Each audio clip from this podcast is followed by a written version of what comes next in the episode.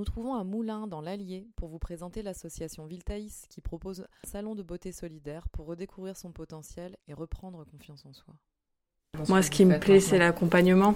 C'est euh, ce que du coup, habituellement, quand vous travaillez en spa, vous faites le soin et puis il n'y a, pas, a pas de retour. Alors que là, on est vraiment sur de l'accompagnement pro. Euh, on, même des fois, voilà, on s'occupe des personnes, on les aide à se réinsérer vraiment à l'emploi.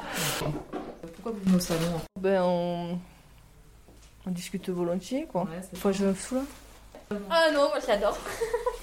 on rigole c'est- bien. C'est beaucoup d'échanges. Et puis, il n'y a pas de, jugement, je veux dire.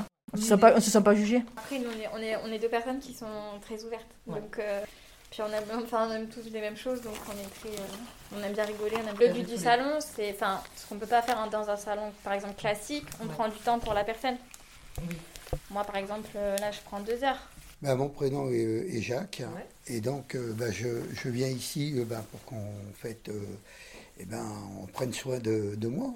Et donc, euh, et je suis très bien accueilli. Donc, euh, et le personnel est très agréable. Ouais. Et donc, euh, c'est ben, vraiment très bien. Quoi.